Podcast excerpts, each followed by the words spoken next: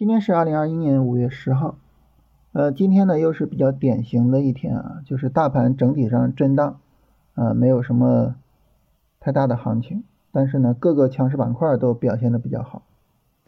呃，我们上周呢走得好的数字货币和呃周期股啊，那么它同样今天走的也特别好。同时呢，有一些板块啊，可能之前走的比较好啊，但是。上周有所调整啊，尤其是周五啊调的比较厉害。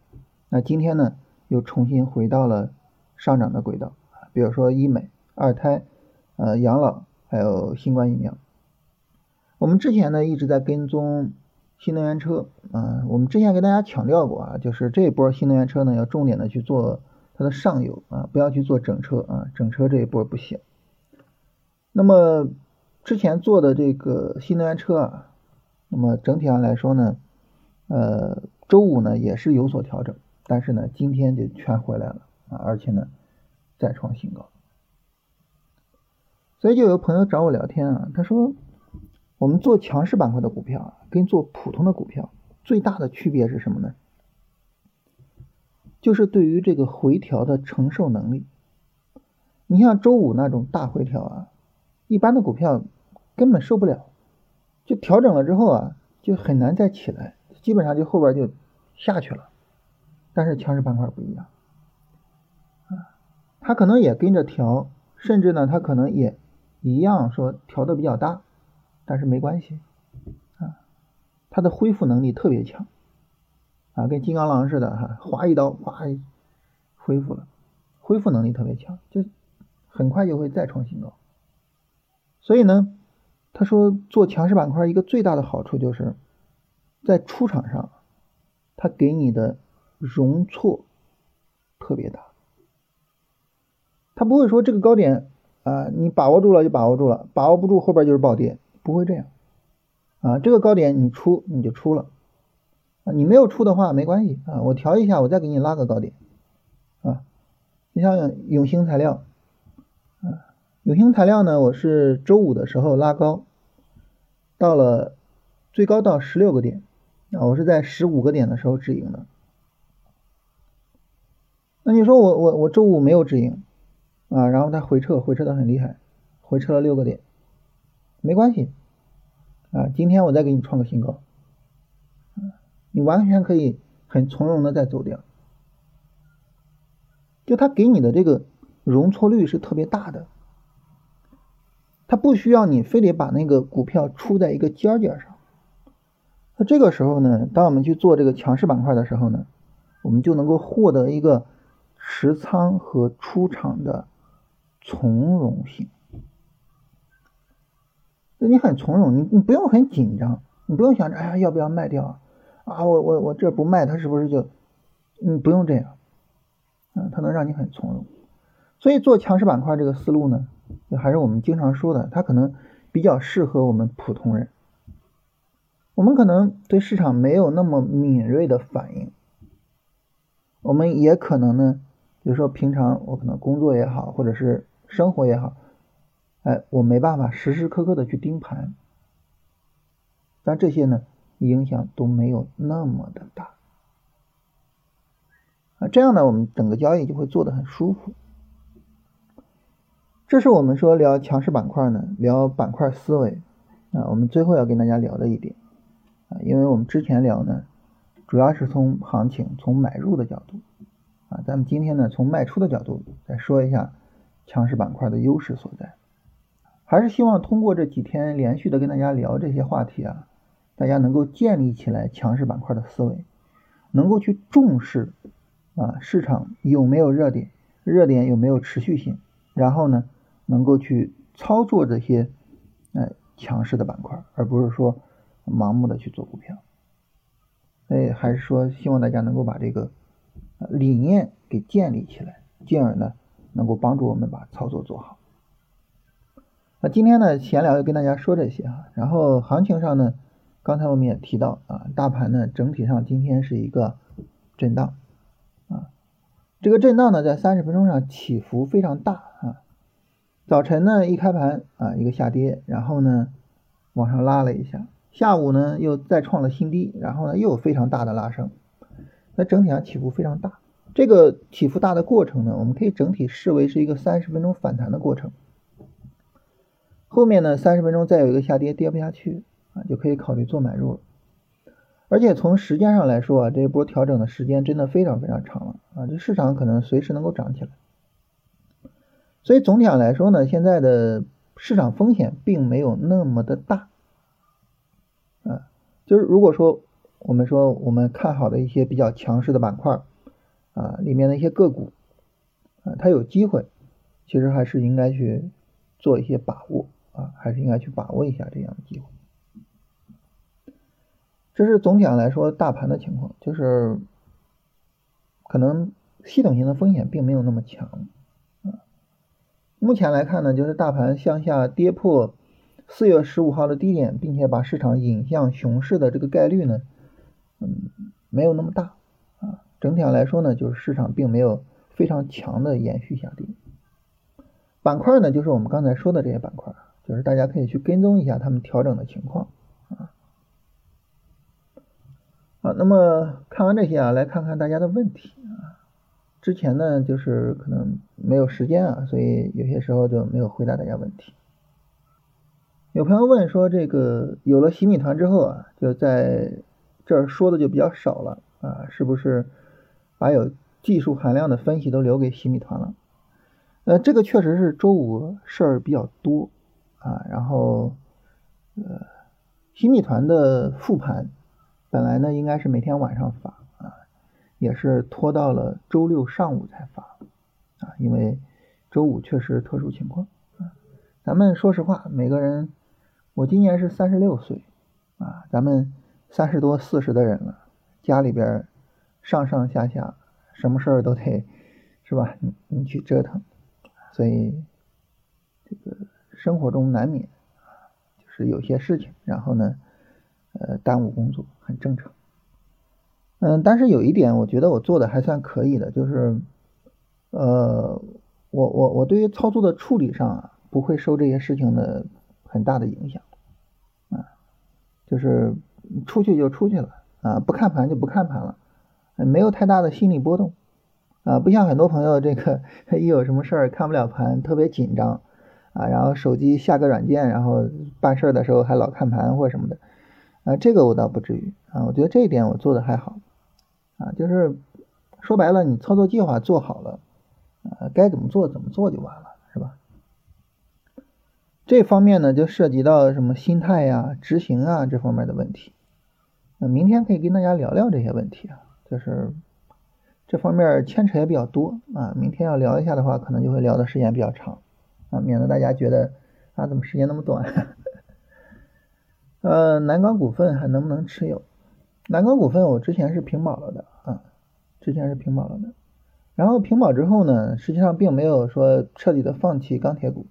那后来呢，我们选钢铁股呢，选了一个首钢股份啊，这个在新米团里边有聊哈，选了一个首钢股份。为什么选首钢呢？因为首钢它整个调整非常小啊，我们看四月八号之后的调整啊，一直调的比较小啊，始终没有说三十分钟上有破位的情况。一直调的很小，所以我们选了首钢，呃，这是我们一贯的选股原则啊。说实话，这个周四跟周五的时候啊，钢铁股大涨啊，钢铁指数涨了百分之七，首钢呢涨了百分之十一吧。然后呢，也有朋友问啊，就是新米团的朋友问说，老师，我们选首钢是不是有问题啊？你比如说像重庆钢铁是吧？这个之前的龙头啊，我我们应该去做。重庆钢铁啊，那么这一波就就涨得特别大，是吧？嗯，你周五看就是两个板啊，你你首钢才十一啊，人家重庆钢铁两个板，你这选的不行啊。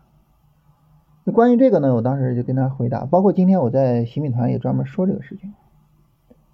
我说我们选股票呢，其实重点的不是说谁涨得好，谁涨得差，说白了这个事儿呢，你也没办法知道。是吧？你说以后谁长得好，谁长得差，谁知道啊？没办法知道。我们只是什么呢？我们只是从理论的推导上，从经验的总结上啊，得到了一些选股的思路和方法啊。就是什么样的股票走得好呢？啊，可能那些调的小的，没有人卖的哎，这样的股票呢，我们可能更能看好一些。你看重庆钢铁呢，它一路往下调，是吧？这个可能很多人在卖，它可能就不够好。首钢呢一直横着啊，我们就觉得它比较好啊。但是这个时候呢，你说，呃，最终谁走得好，走得差啊？这市场定，不是咱们定，是吧？咱们只是追求一个大概率，所以就专门解释了一下。那说实话，今天首钢这么一个百分之十啊，我心里边压力也小了一些。有些时候跟大家聊呢，也会有一定的心理压力啊，就是我我是稳定的按照方法去选股票去跟大家聊啊，但是呢，结果啊是市场给的，市场说那这一笔单子呢给你个好结果，你就是好结果；市场说呢对不起了，那我们也没办法。所以就是我们去评价一个结果的时候，很多时候呢就是要注意。从整体上去评价，你比如说我一个方法用一年，啊，甚至我用十年，用我的整个交易生涯，它会是一个什么样的结果，而不是说在这个股票上啊，在这次操作上它是个什么结果，所以这个事儿我觉得也呃跟大家聊一聊也很有意义啊，就我们对比一下首钢啊是吧，没有破位，那我们对比一下南钢的话呢，很明显是四月二十九号跌破了这个。四月二十一或者是四月十三的低点啊，所以它就没有这个首钢好啊。我们就采用这种一贯的选股原则去选择。钢铁这一块也是一个最近的政策支持啊，如果没有这个政策支持，最终能不能涨起来不太好讲。呃，九归九是不是杯柄形态？嗯，谈不上杯柄吧，这个这个谈不上杯柄啊。酒呢，现在整体上下调的都比较厉害。现在酿酒这一块呢，没有太好的股票可供选择，整体上调的都相对比较大啊，所以现在不是很好办。然后海南椰岛啊，它可能不是因为酒涨的啊，它可能是因为市场炒养老这个概念涨的，所以它可能跟酒没有关系。医美后续的行情如何啊？现在能不能进场？能不能进场呢？主要取决于你的操作级别和市场的调整级别。你比如说我做日线、短线，那现在呢，这个市场呢还没有一个充分的日线、短线的调整啊，它只调了三天，是吧？上周四周五加上今天，那很明显时间太短，那我就不能做啊，我要等这个调整展开啊，就是七天左右，所以这个时候呢，我就会去等。但是如果说呢，你是做超短的啊，就三十分钟一个调整，你就可以去做。那这个时候呢，很明显你就可以做。所以每个人的操作级别不同啊。新香化纤，新香化纤也是一样，它没有调整啊，没有调整呢，这个时候只能等。当然，新香化纤呢，它之前呢是有一个波段调整，其实这个波段调整是可以做的。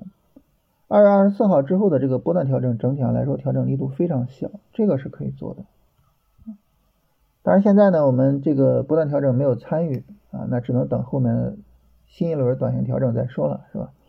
新一轮短线调整出来呢，如果说调整比较小，这是一个非常好的机会，因为一个波段调整呢，能够保障一波波段行情啊。那么这个波段行情在日线、短线上会呈现为上下上的走势，所以呢，在这儿做日线、短线呢，成功的概率是比较大的啊，它有一个高级别的保障。仁东控股能不能看做波段的低点啊？能不能做波段买入？呃，仁东控股它整个大的背景啊，我是不太敢做啊。它整就是说前面那一波啊，从六十四跌下来那一波，导致我我对这股票我是不太敢做。当然你要做的话，它这纯看走势看不出啥问题啊。但是这个大背景我是不太敢做，就这种走势太妖了。小康股份会不会成为未来的宁德时代啊？这个高度能不能等回调后再进？呃，无论是什么高度，你永远可以等回调后再进。为什么呢？因为它调整的时候，那个调整的力度就会向你展示出来，这只股票能不能做。它长得高，但是它就是调不下去，就是在高位横着。那就没问题啊，那就可以做啊，对吧？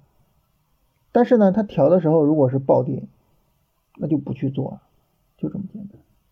所以调整是一个照妖镜啊，我们能看出来这个谁好谁坏，所以等调整永远都没有问题啊。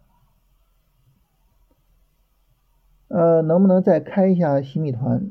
嗯，这个我我们暂时先不开了啊，不好意思啊，就是怎么说呢，就是嗯。没有必要，就是 成天为这个费心思啊。我们还是想就是把洗米团的内容做好一些，啊，把精力放在内容上。波段仓位和短线仓位的比例怎么着合适一些？这个呢，其实也跟行情阶段有关系啊。那你比如说这个大盘呢，就有一个波段调整，然后呢，你又能够找到很多。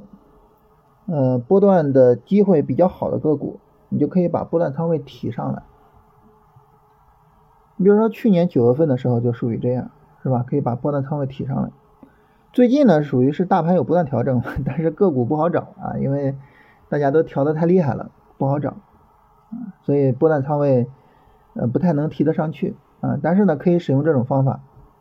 那反过来呢，就是大盘涨了几个月了啊，一个波段上涨展开了，那肯定波段仓位就要降下来啊。类似的呢，就是如果说呢，大盘有一个熊市了啊，长线仓位就可以提上来啊。大盘已经涨了很高了，整体的市场估值已经比较高了，长线的仓位呢就可以降下来啊。所以这个仓位比例呢是可以随着行情去做调整的，它不是一个固定的数字。化工是不是周期股啊？化工也是周期啊。我们判断一个行业是不是周期，最根本的就是说，这个行业的企业的业绩啊，它是不是和经济周期有关系？是不是说你比如说这个，呃，经济兴盛啊，经济兴旺的时候，它的业绩就会好啊。那么经济差了，它的业绩也差。如果是，就是周期；如果不是，就不是周期。你像化工这一块呢，也是大量的这个基建的原材料，是吧？然后呢，在经济好的时候呢，它的需求量也会更大一些，所以它属于周期。呃，比较典型的跟周期没关系的是什么呢？比如说医药、消费啊，这是比较典型的和这个呃，就是周期没有关系的。你你你再穷，你得吃饭吧？你再没钱，你得看病吧？是吧？所以这个呢，就跟周期没有什么关系。所以我们会看到呢，那些超级牛股啊，很多时候呢会出现在这两个板块里面啊，消费跟医药这两个板块里。啊，有朋友问了几只股票啊，格林美、洛阳类业，然后汤臣倍健、恒瑞医药，后一只套了不少。这几只股票，我们可以正好来借这个机会看一看波段的情况啊。你像格林美，格林美我们这个是做了波段的。格林美呢，它从一月十一号啊一直到四月十二号啊，整个的波段调整就是比较小的，是吧？这个就可以去做波段。那么洛阳木业，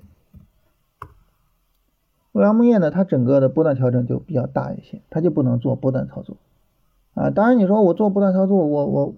五块多买了，我到现在涨到六块多，这个没有意义，这个没有意义，就这种事后的讨论没有意义啊，只能说事前去做这个讨论。所以洛阳木业不能做，汤臣倍健能不能做呢？